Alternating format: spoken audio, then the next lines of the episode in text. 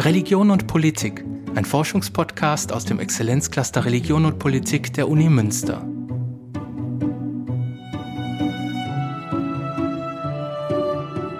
Der berühmte Berg Olymp war der Mythologie zufolge von Göttern bevölkert, im wahren Leben aber über Jahrtausende fast menschenleer.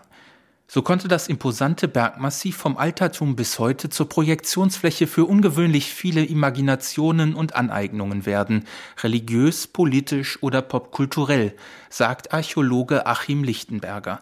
Er hat soeben im Kohlhammer Verlag die erste große wissenschaftliche Auseinandersetzung mit dem höchsten Berg Griechenlands seit 100 Jahren vorgelegt.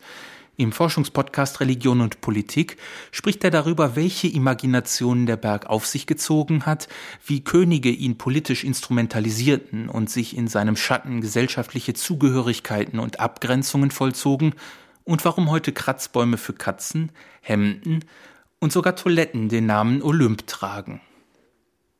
Ich habe mich mit dem Olymp beschäftigt, weil mir irgendwann aufgefallen ist, dass es zwar viele Bücher zu Städten wie Athen, Sparta, Rom und Konstantinopel gibt, dass es aber keine aktuelle Studie zu dem Sitz der griechischen Götter gibt, nämlich zu dem Olymp, dem mythologisch wichtigsten Ort der griechischen Götter. Und so habe ich angefangen, mich mit dem Olymp eingehend zu befassen. Der Olymp ist ja ein realer Berg, ein Ort, der nicht nur in der Mythologie existiert, sondern auch in Realität zu sehen ist und zu besteigen ist. Er ist 2918 Meter hoch und liegt im heutigen Nordgriechenland. In der Antike waren es die Landschaften Makedonien und Thessalien. Man darf sich den Olymp nicht so vorstellen, dass das ein Berg ist mit einem einzigen Gipfel, sondern es ist eigentlich ein vielgipfeliges Gebirge mit mehreren Gipfeln, darunter dem höchsten Gipfel, der 2918 Meter hoch ist, aber eben auch weitere Gipfel drumherum. In der Vorstellung der Griechen ist der Olymp der Sitz der Götter, und zwar insbesondere des Göttervaters Zeus. Die Götter hatten auf dem Olymp ihre Wohnungen und sie hießen dementsprechend auch die olympischen Götter und Zeus war der Zeus Olympios, also der olympische Zeus. Eines seiner wichtigsten Heiligtümer liegt in Olympia und das Olympia ist benannt nach dem Olymp, obwohl es sehr weit entfernt ist. Es sind fast 300 Kilometer Luftlinie, die den Olymp von Olympia trennen. Die Vorstellung von Götterbergen gibt es in vielen Kulturen. Man kann überlegen, ob die Unzugänglichkeit, die Höhe, die Nähe zum Himmel oder auch Wetterschauspiele, die man an Bergen sehen konnte, ob solche Phänomene diesen Vorstellungen zuträglich gewesen sind, dass Götter auf Bergen gelebt haben. Homer, der griechische Dichter, ist der erste, der in seiner Ilias den Olymp erwähnt. Und interessanterweise kann man bei Homer sehen, dass er den Olymp einerseits als einen konkreten Berg in Nordgriechenland beschreibt, den Olymp, den es heute noch gibt. Andererseits ist aber der Olymp, den Homer beschreibt, ein weit entfernter himmlischer Ort. Wir können also sehen, dass dort ein vieldeutiges oder ein zweideutiges Bild des Olymps gezeichnet wird, ein Olymp, der einerseits irdisch ist und andererseits himmlisch ist. Und was bemerkenswert ist, ist, dass Homer sich nicht bemüht, diesen Widerspruch aufzulösen, sondern dieser Widerspruch, diese Ambiguität wird einfach ausgehalten und der Olymp ist beides, ohne dass man das versucht irgendwie zu systematisieren. Der Olymp ist ein schönes Beispiel für Abgrenzung. Und zwar zunächst einmal, wie sich die Götter von den Menschen abgrenzen. Der Olymp ist in der Vorstellung der Griechen den Menschen absolut unzugänglich. Das kann man zum Beispiel ähm, daran sehen, dass es auf dem Olymp kein Heiligtum gegeben hat, kein griechisches Heiligtum. Es gibt nur ein kleines Beispiel, zu dem ich später nochmal kommen werde. Aber eigentlich ist der Olymp nicht durch ein Heiligtum oder durch Bauwerke in der Antike in Beschlag genommen worden.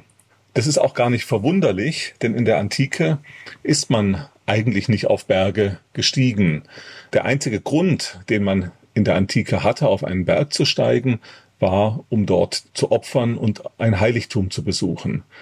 Der Olymp ist aber so hoch und so unzugänglich, dass man dort offensichtlich kein permanentes Heiligtum errichten konnte. Und daher können wir davon ausgehen, dass der Olymp zunächst einmal nicht bestiegen wurde. Das fällt uns heute schwer, sich das vorzustellen, aber wir dürfen nicht vergessen, dass Bergsteigen ein ähm, Phänomen ist, das erst recht jung ist und erst in ähm, dem, im 15. Jahrhundert begann man aus ästhetischen Gründen überhaupt auf Berge zu steigen. Vorher gab es keinen Grund, wie gesagt, außer dass man den Göttern opfern wollte. Der Olymp wurde also nicht bestiegen. Und interessant ist, ich habe mir als klassischer Archäologe Bildzeugnisse angeschaut, vor allem auf Vasen, aber auch in der Skulptur, auf denen gezeigt wird, wie sich die Menschen vorgestellt haben, dass die Götter im Olymp gelebt haben oder Ereignisse im Olymp stattgefunden haben. Und interessant ist, dass auf keinem dieser Bildzeugnisse jemals Menschen gezeigt werden, sondern ausschließlich Götter. Es ist geradezu dieses Charakteristikum der Unzugänglichkeit für Menschen, ähm, die zeigt, das zeigt, dass der Olymp nur ein Ort für die Götter ist und die Menschen davon abgegrenzt sind. Menschen und Götter begegnen sich in der Antike, wenn überhaupt, dann auf der Erde, aber niemals im Olymp. Man wusste, dass der Olymp ein Berg war, aber er war eben auch ein himmlisch weit entfernter Ort. Und diese Ambiguität, die ist ähm, bereits bei Homer zu fassen. Ähm, sie ist aber auch auf Bildzeugnissen zu sehen. Und es gibt ein ganz berühmtes Bildzeugnis, das ist der Ostgiebel des Parthenons von Athen auf der Akropolis, der wichtigste Tempel der Athener. Und dort wird auf dem Giebel eine Szene gezeigt, wie die Göttin geboren wird. Und diese Geburt der Athener, die fand im Olymp statt. Und in dem Giebel wird genau dieses ambigue Bild gezeichnet. Wir sehen nämlich einerseits, dass die Götter, die bei der Geburt dabei sind, in einem felsigen Berggelände sich befinden. Zum anderen können wir aber sehen, dass die ganze Szene von kosmischen Gottheiten gerahmt wird und diese kosmischen Gottheiten verweisen darauf, dass der Ort, an dem das stattfindet, zugleich ein Berg und zugleich der Himmel ist. Diese überirdische Lokalisierung des Olymps führt dann dazu, dass der Olymp potenziell überall ist. Und das hat Auswirkungen auf lokale Identitätsbildungen und Zugehörigkeiten. Denn der Olymp kann überall sein und wird dadurch ein integratives Element griechischer Religion. So gibt es zum Beispiel im gesamten Mittelmeerraum Berge namens Olymp, so etwa auf der Peloponnes in Griechenland, in Zypern und in Kleinasien in der heutigen Türkei. Überall dort sind besonders hohe Berge, schon in der Antike als Olymp bezeichnet worden. Es ist spannend zu sehen, dass diese potenzielle Allgegenwärtigkeit und Übertragbarkeit des Olymps bis heute fortwirkt. Bei den Recherchen zu meinem Buch habe ich gesehen, dass das Motiv Olymp in der Populärkultur ähm, sehr präsent ist und es alle möglichen Vorstellungen gibt vom Olymp als eines göttlichen Sitzes. So gibt es heute zum Beispiel eine Firma namens Olymp, die Friseurstühle herstellt. Oder ein Katzenkratzbaum, auf dem die Katze oben sitzen kann, heißt Olymp. Und natürlich gibt es eine Hemdenfirma Olymp, die damit Werbung macht, dass man sich damit, wenn man ein solches Hemd trägt, im persönlichen Olymp befinden kann. Ein weiteres Beispiel, bei dem das Motiv des Sitzens und vielleicht auch der Abgeschiedenheit eine Rolle spielt, ist, dass eine Firma, die mobile Toiletten, sogenannte Dixie-Klos herstellt, dass die auch den Namen Olymp trägt. Diese Verselbstständigung des Olymps begann bereits in der Antike. Und so löste sich bereits in der Antike die Vorstellung von dem Göttersitz als dem Berg in Nordgriechenland immer mehr ab und wurde immer mehr ein universeller, himmlischer, weit entfernter Ort. Aber man darf nicht vergessen, dass in der Antike fleißig Homer gelesen wurde und dass deswegen immer auch präsent gewesen ist, dass der Olymp ein Berg in Nordgriechenland ist. Also die, der, die Erinnerung oder das Wissen um diesen Berg in Nordgriechenland ist nie verloren gegangen, sondern man hat diese Zweideutigkeit von himmlischem Olymp und konkretem Olymp in Nordgriechenland ähm, davon gewusst.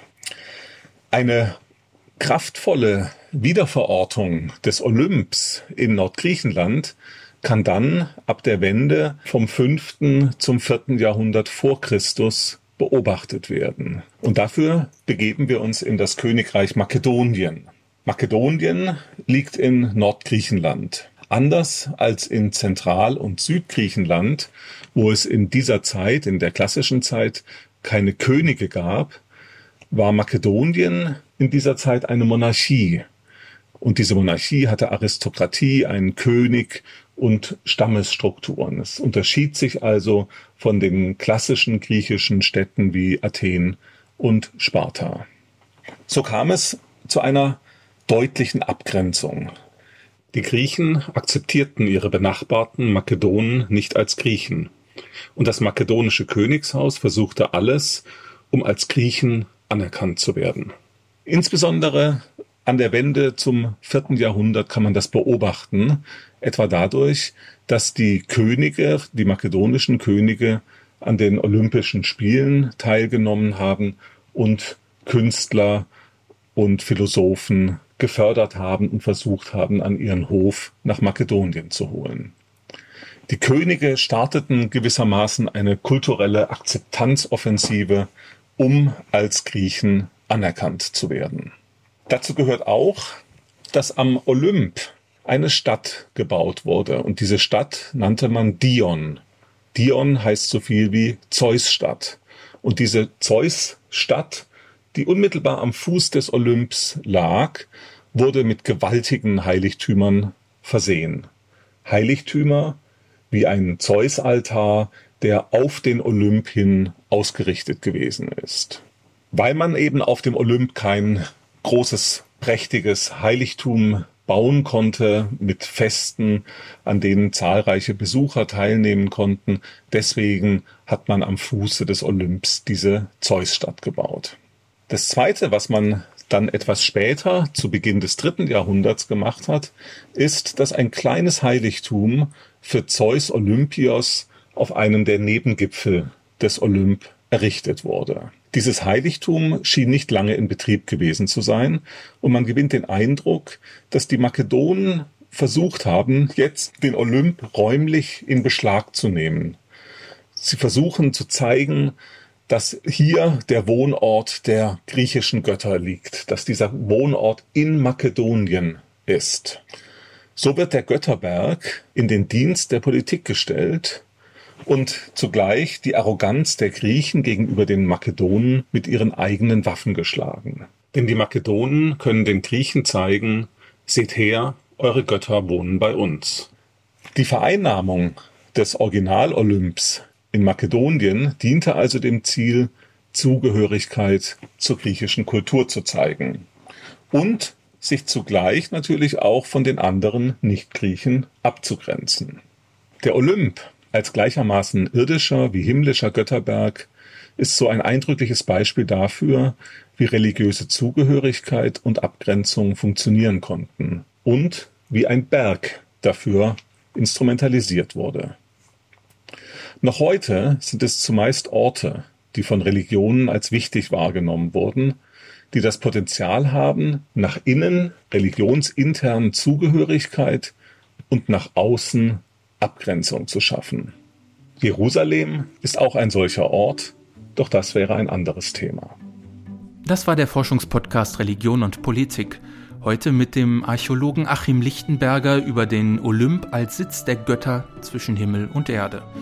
Sollten Sie Fragen oder Anregungen haben, Schreiben Sie uns gerne unter Religion und Politik at uni-münster.de.